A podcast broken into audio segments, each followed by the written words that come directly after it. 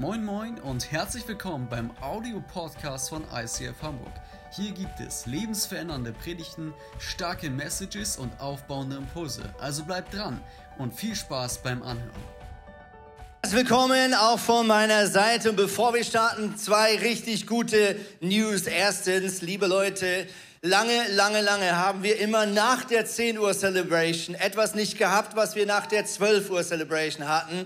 Und seit diesem Sonntag ist das nicht mehr so. Wir haben auch nach dem 10 Uhr Celebration einen sogenannten Hangout. Was ist Hangout? Nichts anderes als die Möglichkeit, Leute kennenzulernen, äh, zusammen irgendwo loszuziehen in ein Restaurant, Viva Piano, Losteria und so weiter und so fort. Und deswegen, wenn du vielleicht bisher immer in die 12 Uhr kamst, obwohl du eigentlich lieber in die 10 Uhr kommst, aber du willst nicht nur in die Kirche kommen und wieder nach Hause gehen, sondern Leute kennenlernen, dann kannst du jetzt wieder endlich in beide Celebrations kommen, egal welche, und du findest andere Leute, die mit dir um die Häuser ziehen. Und danke an das Team, die das möglich machen. Das ist mega, mega cool. Also neu 10 Uhr auch ein Hangout im Anschluss an die Celebration. Und zweitens, liebe Freunde, nächsten Sonntag, ganz wichtig, da machen wir etwas, was wir fast noch nie gemacht haben. Und zwar kommen wir nächsten Sonntag zum sogenannten Love Sunday.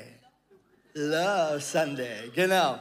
Und es geht um nichts anderes als Liebe, Beziehung, Ehe, Daten und so weiter und so fort. Und aus diesem Grunde und bekanntlich auch, weil wir unterschiedliche, äh, in unterschiedlichen Lebenssituationen stecken, ähm, haben wir in der ersten Celebration eine Predigt und ein Talk nur für Verheiratete, also für Leute, die schon in einer Beziehung und so weiter sind.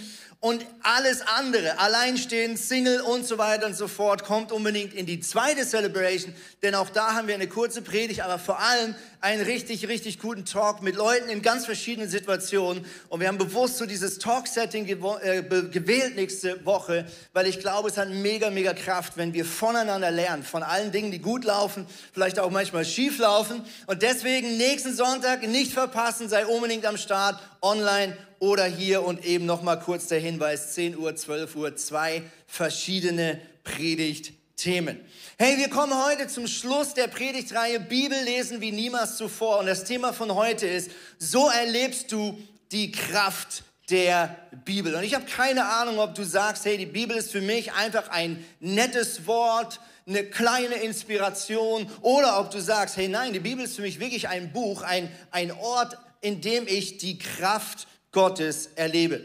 Hey, wir starten mit folgendem Vers, den uns so ein bisschen auch durch die Predigtreihe begleitet hat und der steht in Josua. Hier heißt es folgendes. Sag dir, lieber Josua, die Gebote immer wieder auf. Oder heute könntest du auch einsetzen, sag dir das, was in der Bibel steht, immer wieder auf. Denke Tag und Nacht darüber nach. Warum?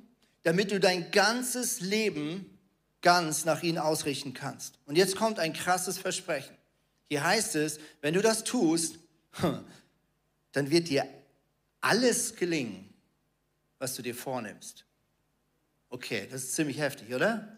Also Gott sagt zu diesem jungen Josua, der sich gerade ranmacht, sozusagen in die großen Stapfen des Vorgängers Mose zu treten. Und, ähm, und Gott sagt zu ihm, wenn du dir die Gebote, die Prinzipien, das, was ich für wichtig erachte, wenn du dir das immer wieder aufsagst, immer darüber nachdenkst, nicht einfach um sie auswendig zu können und nachzuplappern, sondern um sie im Herzen zu verstehen, mit all den Tiefgängen, die da drin sind, wenn du das tust, Josua, der wird dir alles gelingen.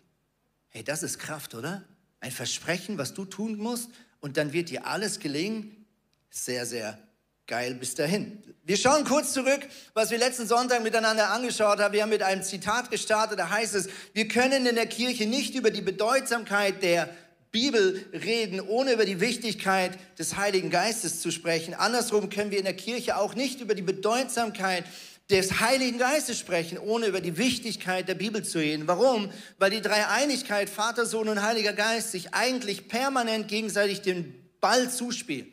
Und der Heilige Geist liebt es, den Sohn Gottes in seinem Wort zu offenbaren.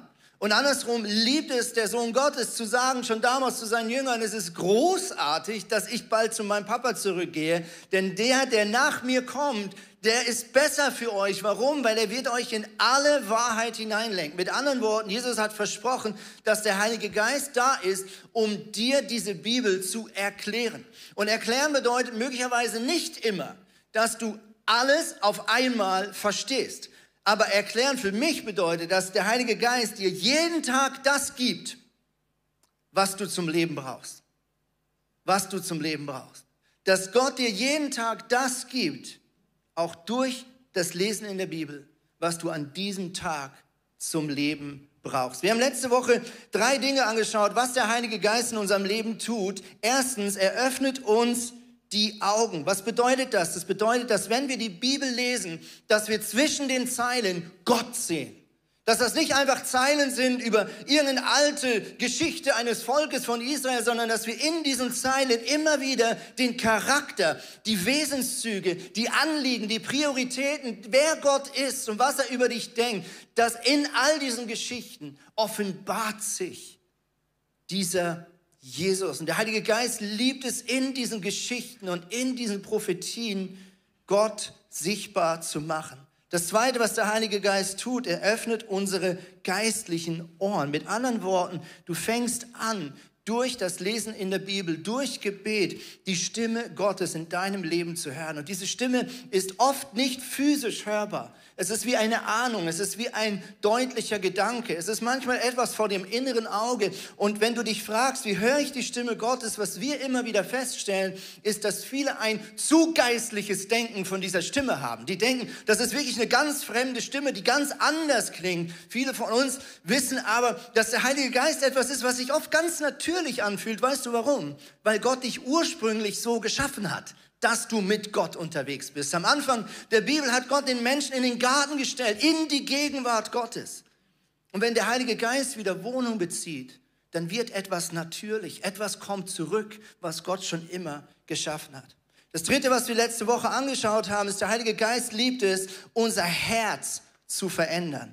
Das bedeutet nichts anderes, als dass Gott von innen nach außen unsere Wertmaßstäbe, das, was wir glauben, das, was wir für wichtig und wahr erachten, Gott fängt an, das in unserem Herz zu verändern.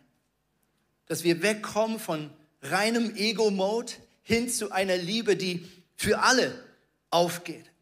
Gott liebt es, unser Herz zu verändern, dass wir fähig werden, Gott und unsere Mitmenschen und uns selber wirklich so zu lieben, wie er es schon immer getan hat. Das Interessante ist, wenn wir das Alte Testament anschauen, was ja für den einen oder anderen genauso dieser Teil vielleicht ist der Bibel, der so gesetzesmäßig wirkt. Da gibt es ganze Abschnitte, wo Gott dem Volk Israel ein, ein Gesetz mit auf den Weg geht, mit harten Regeln, zum Teil auch mit strengen Regeln, die manch einer vielleicht heute denkt, wow, das klingt ultra altmodisch oder ist einfach nicht mehr zeitgemäß. Aber was Gott schon im Alten Testament immer wieder angedeutet hat, dass er sagt, es reicht eigentlich nicht. Ich werde irgendwann etwas tun, was ich tun muss, sonst wird das nicht funktionieren. Und schon im Alten Testament prophezeit Gott immer wieder dem Volk Israel, dass der Punkt kommen wird, wo der Heilige Geist in uns hineinkommt. Und wo er anfängt, das Wort Gottes in uns nach außen fließen zu lassen. Lass uns ein, so eine Stelle miteinander anschauen. In Jeremia zum Beispiel kommt das sehr gut raus. Da heißt es, der neue Bund, den ich dann mit dem Volk Israel schließe, wird ganz anders aussehen. Ich schreibe mein Gesetz, meine Gesetzesmäßigkeit, meine Wahrheit. Ich schreibe es in ihr Herz. Es soll ihr ganzes Denken und Handeln bestimmen. Ich werde ihr Gott sein und sie werden mein Volk sein. Hier verspricht Gott, dass er sein Gesetz in unser Herz schreiben möchte. Und die Frage heute Morgen ist, wie tut das Gott ganz praktisch? Wie kann Gott seine Wertmaßstäbe, seine Wahrheiten, seine Herzensanliegen in unser Herz hineinschreiben? Die Frage ist, wann haben eigentlich Worte eine besondere Kraft? Wann haben eigentlich Worte eine besondere Kraft. Ich glaube erstens, und das haben wir gerade nicht auf Multimedia, sorry, ich habe das vergessen noch mit reinzunehmen. Erstens, ich glaube, Worte haben Kraft, wenn sie von einer Autorität ausgesprochen werden. Wer hat Autorität in deinem Leben? Das kann jemand sein, den du besonders wertschätzt. Vielleicht die Meinung deiner Eltern, vielleicht die Meinung eines Lehrers, ja, vielleicht die Meinung eines guten Freundes. Jemand, der Autorität hat, dessen Worte haben auch mehr Kraft. Es gilt aber auch für Menschen, die ganz natürliche Autoritäten haben. Wenn zum Beispiel ein Polizist zu dir sagt, put your hands up in the air, heißt das was anderes, als wenn irgend so ein, keine Ahnung, Dude dich auf der Straße anquatscht und sagt, put your hands up in the air. Ja? Also mit anderen Worten, jemand, der Autorität hat und sagt Hände hoch, der hat eine andere Autorität als irgendein wildfremder Mensch, der einfach möchte, dass du die Hände in die, in die Luft hebst. Ja? Also erstens, Worte haben Kraft, wenn sie von jemandem gesprochen haben, der Autorität hat.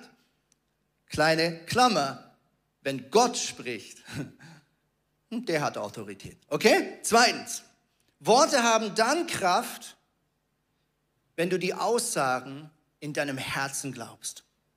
Wenn du deine, die Aussagen in deinem Herzen glaubst. Keine Ahnung, bist im Auto unterwegs oder irgendwo läufst durch Hamburg und läufst über den Zebrastreifen und du hast nicht gut genau geguckt und du hast nicht gesehen, dass die Ampel schon auf orange oder rot war. Und jemand aus dem Auto ruft raus und zeigt dir vielleicht einen seiner wunderbaren Finger, die Gott ihm geschenkt hat, den in der Mitte. Ja, und er sagt irgendwas Wildes, ruft er aus dem Auto, was richtig Unschönes. Ja, meistens ist uns das paar Minuten später schon wieder egal. Wir erschrecken uns vielleicht kurz, werden vielleicht auch ein bisschen aggro, aber früher oder später werden wir nicht mehr darüber nachdenken, was die Person über uns gedacht hat. Und ob die Person findet, dass wir piep sind. Okay? Aber andersherum wissen wir auch, dass manchmal ein liebloser Satz der eigenen Eltern, des eigenen Vaters, der eigenen Mutter oder eines Lehrers zu einem verheerenden Glaubenssatz werden kann in deinem Leben. Dieser eine Satz, aus dir wird nie was. Oder so wirst du nie eine Frau finden, so wirst du nie einen Mann finden. In Mathe bist du eine Null. Irgendein fieser Spruch, den wir im Herzen anfangen zu glauben, hat eine unglaubliche Kraft. Kann zu einem Segen werden in unserem Leben, da wo die, der Spruch von Gott kommt, oder zu einem Fluch, da wo es vom Feind kommt. Also Worte haben Kraft, wenn wir die Wahrheit, die dort ausgesprochen wird, in unserem Herzen anfangen zu glauben. Drittens, Worte haben dann Kraft, wenn diese Worte, dieser Glaube anfängt in die Tat umgesetzt zu werden. Worte haben dann Kraft, wenn sie in der Tat umgesetzt werden. Wenn wir anfangen aufzugeben, zu resignieren, uns nicht mehr Mühe zu geben in der Schule, weil wir glauben innerlich, dass das, was der Lehrer da gesagt hat, wirklich wahr ist. Wenn wir Hoffnung sterben lassen uns, weil wir glauben, dass das, was der Papa da gesagt hat, wirklich stimmt. Wenn wir anfangen, gemäß dessen, was wir glauben, zu handeln, dann haben Worte wirklich Kraft. Das gilt für Lügen, genauso genialerweise aber auch für Gottes Wahrheit. Mit anderen Worten, wenn wir uns der Frage stellen, wann hat die Bibel wirklich Kraft in unserem Leben, dann ist es, wenn das, was da steht, wirklich Autorität hat. Diese Worte kommen von Gott. Zweitens, wenn wir sie wirklich glauben. Und drittens, wenn wir anfangen, unser Leben nach diesen Worten auszurichten. Deswegen gehen wir heute weiter und fragen uns, was tut der Heilige Geist noch, außer unsere geistlichen Augen, Ohren und unser Herz zu öffnen, der Heilige Geist verändert unser Handeln. Der Heilige Geist verändert unser Handeln. Was der Heilige Geist liebt, ist, wenn sich dein Verhalten, dein Umgang mit den verschiedenen Herausforderungen des Lebens in der Tat verändert. Dann wird der Heilige Geist richtig happy. Und Gott schreibt dir nicht all diese Zeilen, damit du wieder das Buch zuklappst und so weiterlebst, wie wenn da nichts gestanden wäre sondern Gott liebte es, wenn du etwas herauspickst und mit der Kraft des Heiligen Geistes in deinem Leben umsetzt. Jesus hat das in einem Gleichnis sehr gut versucht zu erklären und das lesen wir in Matthäus 7, Vers 24. Da heißt es, darum gleicht jeder, der meine Worte hört und danach handelt, einem klugen Mann, der sein Haus auf felsigen Grund baut. Wenn dann ein Wolkenbruch niedergeht und die Wassermassen heranfluten und wenn der Sturm tobt und mit voller Wucht über das Haus hereinbricht, stürzt es nicht ein, es ist auf felsigen Grund gebaut. Jeder aber, der meine Worte hört und nicht danach handelt, gleicht einem törichten Mann, der sein Haus auf sandigen Boden baut. Wenn dann ein Wolkenbruch niedergeht und die Wassermassen heranfluten, wenn der Sturm tobt und mit voller Wucht über das Haus hereinbricht, stürzt es nicht ein, äh, stürzt es ein, wow, und wird völlig zerstört. Ja, jetzt sagst du, Moment mal, ich habe hier ein kleines Fragezeichen. Ja, wir wohnen ja in Tornisch, also vor den, Sta äh, vor den Toren dieser wunderbaren Stadt äh, Hamburg. Und bei uns ist momentan in den letzten Jahren ein Neubaugebiet nach dem anderen dazugekommen. Und weil mein Papa Bauleiter war, schaue ich immer so ein bisschen, was da passiert. Und etwas, was mir auffällt, ist, jedes zweite Haus wird auf Sand gebaut.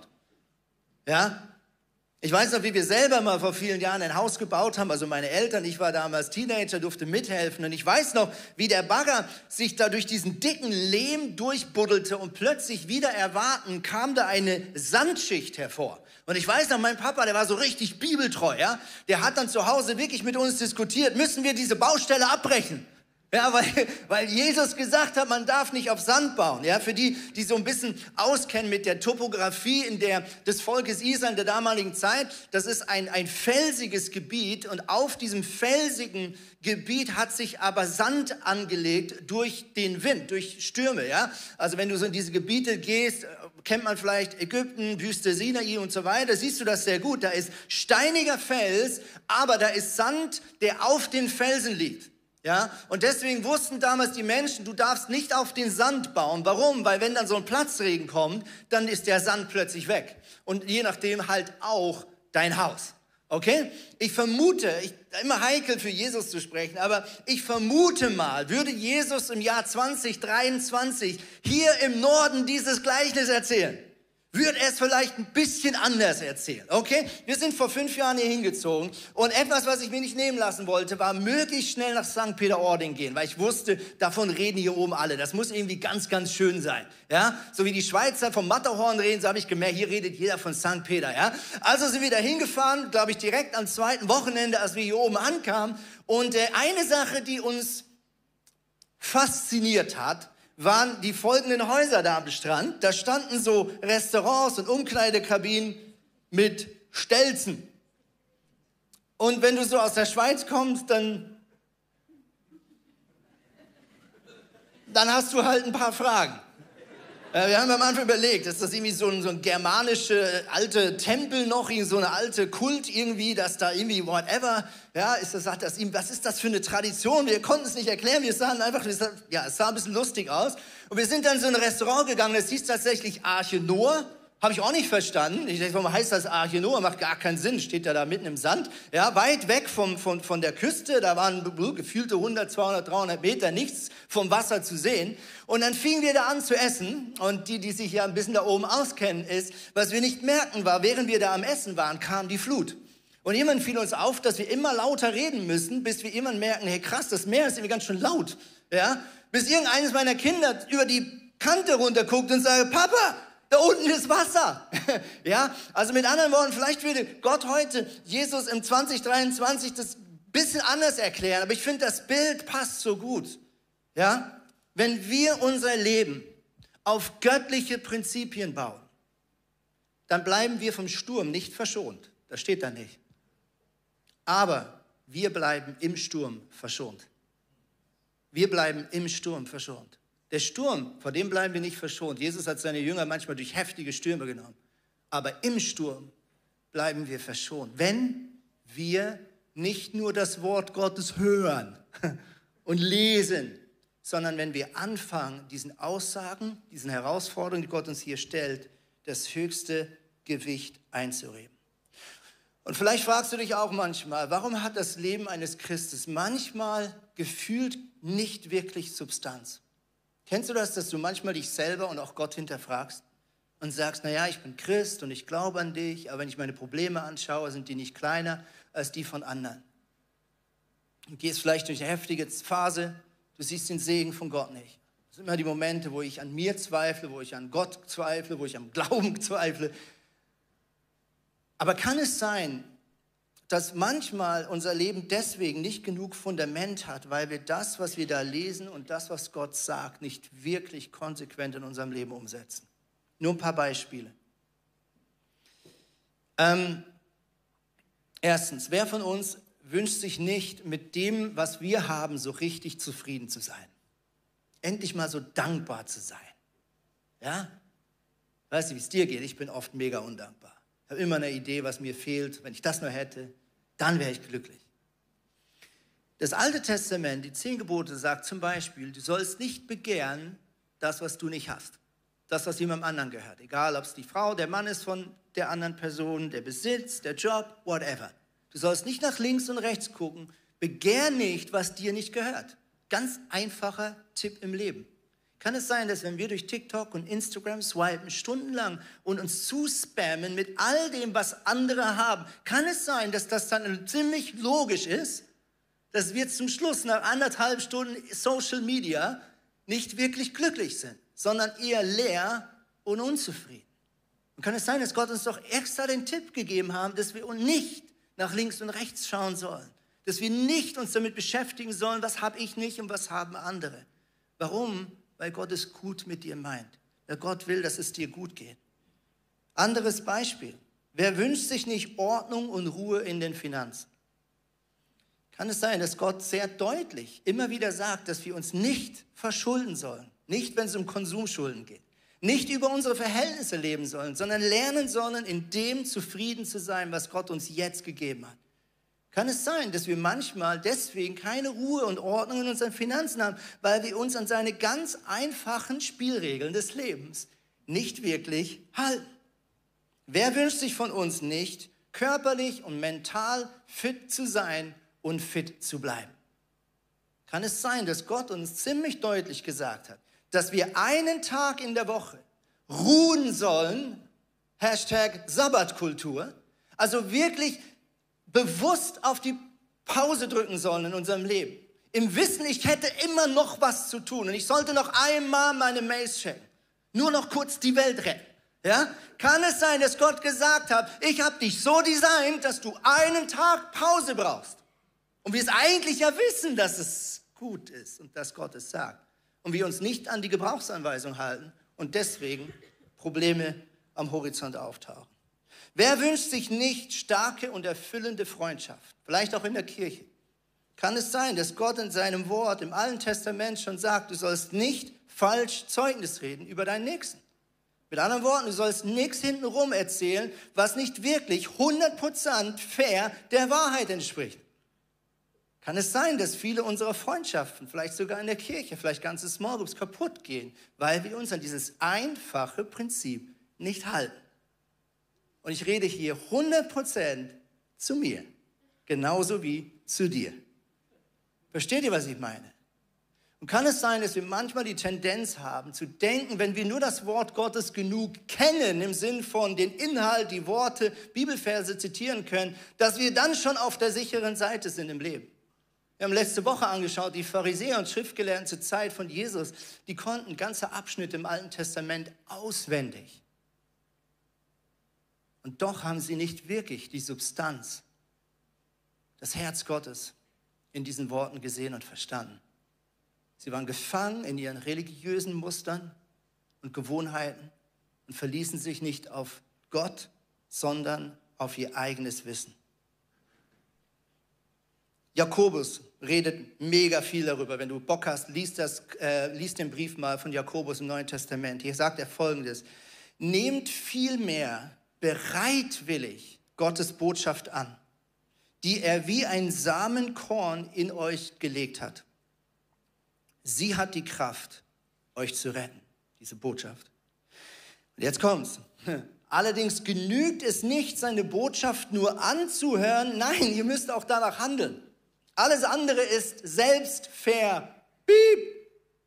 Wer Gottes Botschaft nur hört, aber nichts davon in die Tat umsetzt, den kann man vergleichen mit einem Mann, der in den Spiegel schaut. Der betrachtet sich, er sieht vielleicht, dass er was zwischen den Zähnen hat oder keine Ahnung, whatever, aber er geht wieder weg, geht nicht zum Friseur und hat drei Sekunden später vergessen, wie er aussieht. Aber ganz anders ist es mit jemandem, der nicht nur hört und dann wieder vergisst, nein, der danach handelt.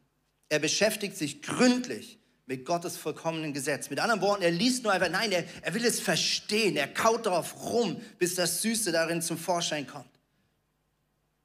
Und dann heißt es, er, der das tut, kann sich glücklich schätzen, denn Gott wird alles segnen, was er tut. Wieder das gleiche Versprechen. Also wenn wir das Wort Gottes in unserem Leben verinnerlichen, zu eigen machen, jede dieser Wahrheiten in unserem Herz wächst und Gottes Wahrheiten und Gottes Prioritäten zu meiner Wahrheit und zu meinen Prioritäten wird. Wenn Gottes Liebe zu meiner Liebe wird, liebe Freunde, dann sagt Gott ziemlich heftige Versprechen. Dann segnet er alles, was er tut. Was heißt das ganz praktisch? Wir haben in den letzten Wochen schon das ein oder andere Nugget geteilt. Wie kannst du ganz praktisch in der Bibel lesen? Wenn du vielleicht so eine Phase zurücksiehst oder bist vielleicht sogar ganz neu im Glauben und hast bisher so einen großen Bogen um dieses Buch gemacht, dann kannst du die folgenden zwei Vorgehensweisen einfach mal kurz abfotografieren und ausprobieren. Die erste ist von Pastor Rick Rick Warren, ein großartiger Mann, ist vor kurzem in die Rente gegangen nach 44 Jahren Kirche bauen. Ein absoluter Glaubensheld für mich. Und er schreibt Folgendes in seinem Buch. Er sagt, so lese ich ganz praktisch in der Bibel. Erstens, ich bete. Ich lade den Geist Gottes ein, dass er jetzt zu mir spricht.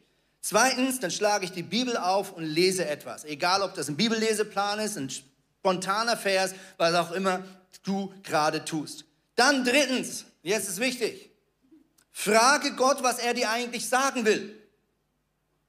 Weil das sind nicht nur einfach Zeilen von früher, sondern hier ist Gott mit einer Agenda, der jetzt zu dir sprechen möchte. Frage Gott, was er dir sagen will. Viertens, schreibe es auf. Hilft enorm. Kennen wir beim Hausaufgaben früher. Ja, ich merke mir, was ihr Mathe-Hausaufgaben. Drei Minuten später, oh, keine Ahnung mehr. Schreib's auf. Ja? Und fünftens, jetzt kommt's. Schreibe auf, wie du das heute umsetzen möchtest. Wie du das heute umsetzen möchtest. Nicht, ach, das war mal interessant, netter Exkurs, wieder was gelernt über Gott und die Welt. Nein. Okay, Gott, ganz praktisch. Gibt es eine Sache, die ich heute tun kann, um das umzusetzen, was hier steht? Vielleicht auch, obwohl du nicht alles verstehst, was du heute gelesen hast. Pick dir doch die eine Sache raus, die du verstehst wo du sagst, ja, das habe ich geschnallt, ja, da stehe ich voll dahinter. Wie wäre es, wenn wir immer das, was wir schon verstanden haben, konsequent anfangen würden umzusetzen? Kann es sein, dass Gott dann die Türen öffnet, dass er uns mehr Wahrheit und Geheimnisse öffnen wird, weil wir treu und zuverlässig sind mit dem, was er uns schon anvertraut hat? Probier es aus. Eine andere Möglichkeit, wie du Gott mit Bibellesen begegnen kannst, ist ganz praktisch. Stell Gott eine konkrete Frage, die dich gerade beschäftigt für die du jetzt eine praktische Hilfe brauchst. Stell Gott die Frage, die dich am meisten beschäftigt. Wenn Gott ganz kurz dich anrufen würde und sagt, du, ich habe eine Minute, kann ich gerade irgendwas für dich tun? Was würdest du ihn fragen? Welche Frage willst du stellen? Ganz praktisch. Zweitens, lies in der Bibel, bis du eine Antwort findest. Lies mit der Erwartung, dass Gott dir jetzt irgendetwas dazu sagen wird. Und dann lies, bis du denkst, oh krass, das, das matcht irgendwo. Ja? Dann auch wieder, schreib auf, was Gott dir geantwortet hat. Und viertens, don't forget, schreib auf, wie du das, was du gehört hast, heute umsetzen möchtest. Wir im wir reden manchmal von der Next Step Kultur. Denkst du, was für ein komisches Wort mit Deutsch und Englisch in einem Wort, das tut ja nur schon weh. Was ist Next Step Kultur? Ja, das kommt aus diesem einfachen Gedanken heraus, dass Jesus am Anfang, als er seine Jünger berufen hat, gesagt hat, folge mir nach. Und die, Rabbi, die, die Jünger haben am Anfang gedacht, der Rabbi Jesus meint, naja, wir sollen einfach mit ihm von einem Haus zum nächsten ziehen, von Dorf zu Dorf. Das haben die Leute damals gemacht. Jesus war nicht der einzige Rabbiner in seiner Zeit. Aber mehr und mehr haben die Jünger gemerkt, ah, das geht jetzt nicht nur darum, einfach hinter Jesus herzulaufen und dann ist alles erledigt, sondern nein, was es wirklich meint, ist, Jesus seinen Prioritäten nachfolgen. Oder vielleicht sogar noch konsequenter formuliert ist, das, was Jesus dir jetzt gerade heute beauftragt, das konsequent umzusetzen. Und was mir immer wieder auffällt, auch wenn ich mit Leuten über ihre Small Groups, Kleingruppen reden, ähm, oder auch über, über wenn, wenn Leute sagen, hey, mir geht es nicht gut im Glauben, was ich immer wieder merke, und ich fange auch da bei mir selber an, ich nehme mich voll mit rein, ist, dass wir oft nur darüber reden, über den Glauben mit Gott. Und dann sagt jeder, was nicht gut läuft. Ja, mega doof, ja. Ja, mega doof, ja. Mir auch, ja, voll doof sollte echt mehr in der Bibel lesen. Ja, ich, ich will, ja, sollst echt, echt mehr in der Bibel lesen. Ja. Ja, und sonst so? Ja, nächste Woche wieder, ja? Nächste Woche kannst du wieder zu sagen, ja, echt mehr in der Bibel lesen, ja. Toll. Oder ich auch, ey. Ich, ja, ja. Aber wir schmieden keinen Plan.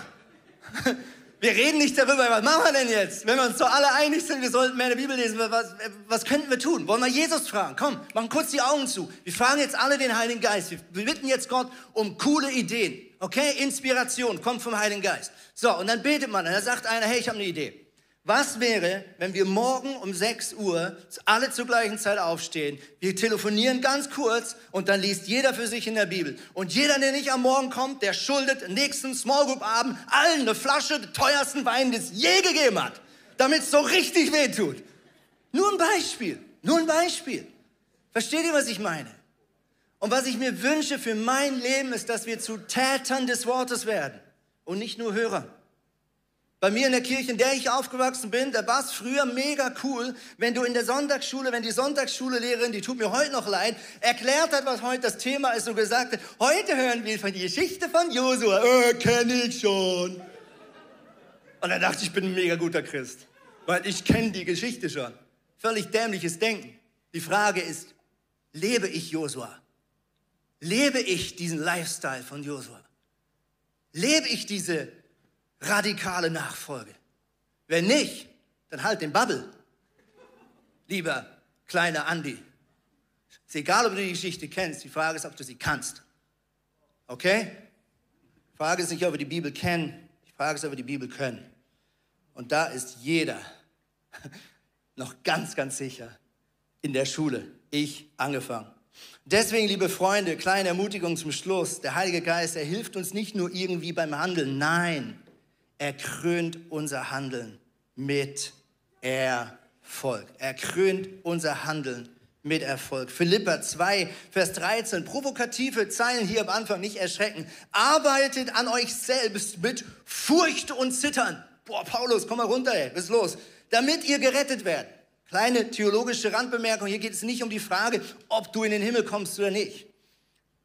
Er sagt weiter, ihr könnt es, denn Gott selbst bewirkt in euch nicht nur das Wollen, nicht nur das Verlangen nach Veränderung, nein, er bewirkt auch das Vollbringen, so wie es ihm gefällt. Und dann steht er sogar noch wortwörtlich, tut alles ohne Murren und ohne, ohne langes Hin- und Hergerede. Ja? Also weniger reden, mehr machen. Weniger reden, mehr machen.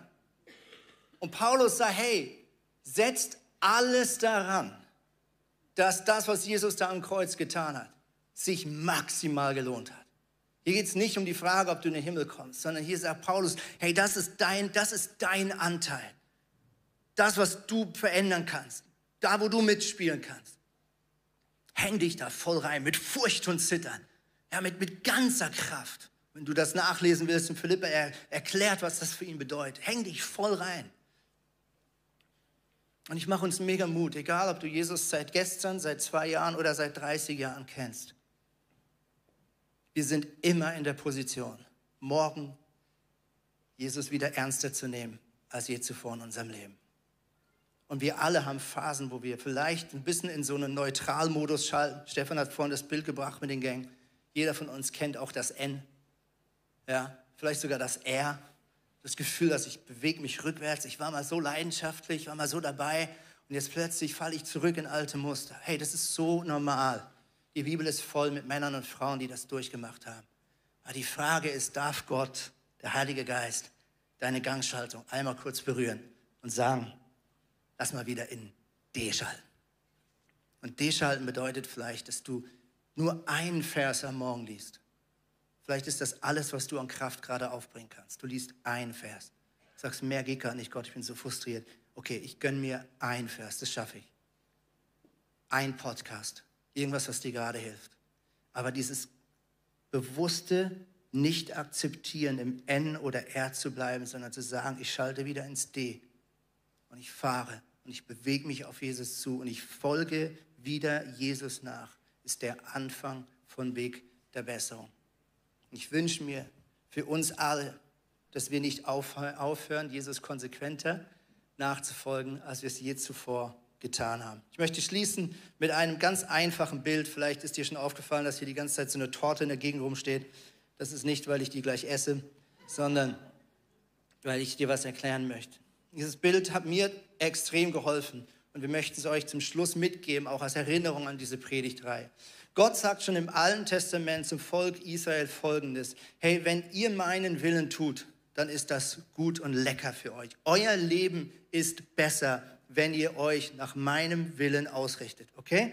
Und der Tortenboden, der steht für mich so ein bisschen wie das Fundament unseres Glaubens. Einerseits die Treue Gottes, aber vielleicht auch dein Glauben, dass du sagst, ab jetzt lese ich die Bibel nicht als jemand, der den Fehler sucht, sondern jemand, der die Wahrheit sucht der zwischen diesen Zeilen das raussucht, was jetzt offensichtlich von Gott mir zur Verfügung gestellt wird. Und der Boden ist es sozusagen die Grundlage. Gott ist zuverlässig, Gott ist die Wahrheit, Gott verarscht dich nicht und wir tun gut daran, diesem Gott mehr zu vertrauen als allen anderen Stimmen in unserem Leben. Okay? Das ist sozusagen der Boden. Und jetzt kommt der Punkt, Gott sagt schon im Alten Testament genauso wie im Neuen Testament immer wieder, wenn wir das tun, was Gott sagt, gut ist für uns, in jedem Bereich des Lebens, zehn Gebote, whatever you, you, you choose, dann ist das eh gut für dich. Mit anderen Worten, dann sind das logische Konsequenzen. Also nehmen wir ein Beispiel, wenn du ein absolut ehrlicher Mensch bist,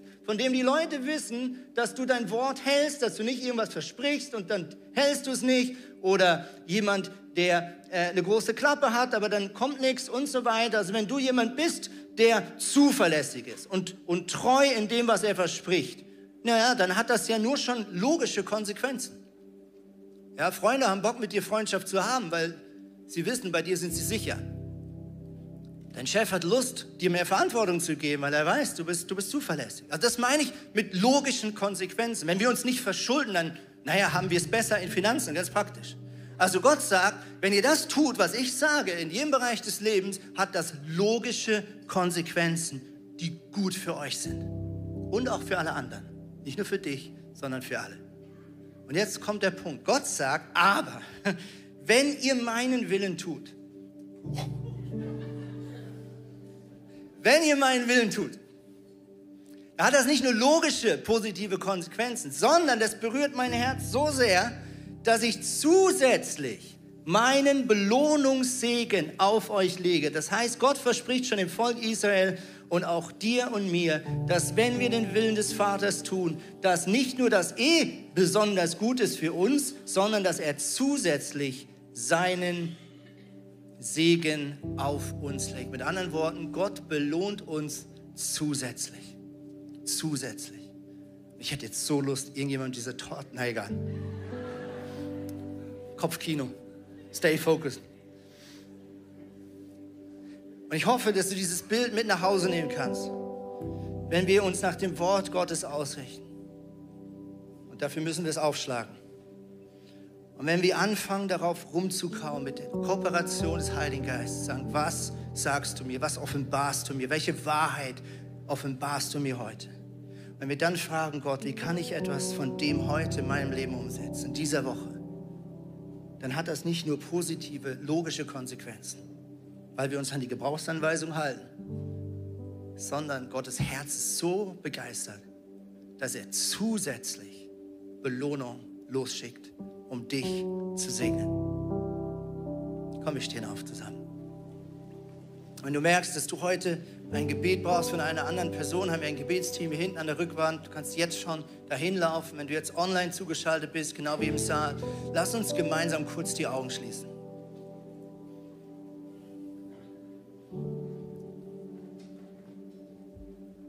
Und ich wünsche mir, dass wir jetzt ganz praktisch das einmal ausprobieren. Wir fragen jetzt den Heiligen Geist eine kleine Aufgabe, die wir heute tun können. Nicht irgendein Druck, sondern etwas, was der Heilige Geist dir jetzt aufs Herz legt. Lass uns jetzt den Heiligen Geist fragen, Gott, was wünschst du dir für heute, an diesem Tag? Was möchtest du heute tun in meinem Leben?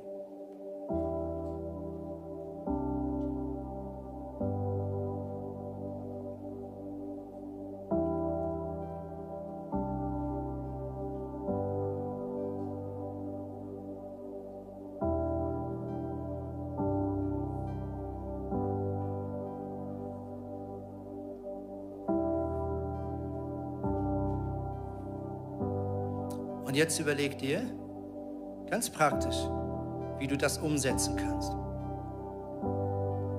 Wann du das heute umsetzen möchtest. Bevor du heute das Licht ausschaltest, dein Handy einlädst, äh, einsteckst zum Laden. Was und wie möchtest du es umsetzen?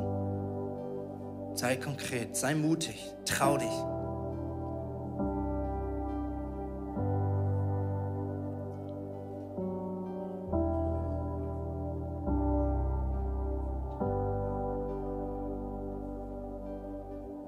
Jesus, ich danke dir, dass dein Wort unendliche Kraft hat, Dynamis. Jesus, ich danke dir, dass dein Wort nicht leer zurückkommt. Gott, ich danke dir, dass dein Wort die Wahrheit ist, dass du uns nicht anlügst, dass du uns nichts zumutest, was nicht gut für uns ist. Jesus, ich danke dir, dass du die Autorität hast, in unser Leben zu sprechen. Und ich danke dir, Gott, dass wenn wir gehorsam sind, dass du folgst, dass du aufkreuzt mit deinen Möglichkeiten. Gott, wenn wir das tun, was du sagst, dann unterstehen wir nicht mehr unseren Möglichkeiten, sondern deinen Möglichkeiten. In deinem Namen, Jesus Christus, ist so viel Kraft. There is power in the name of Jesus.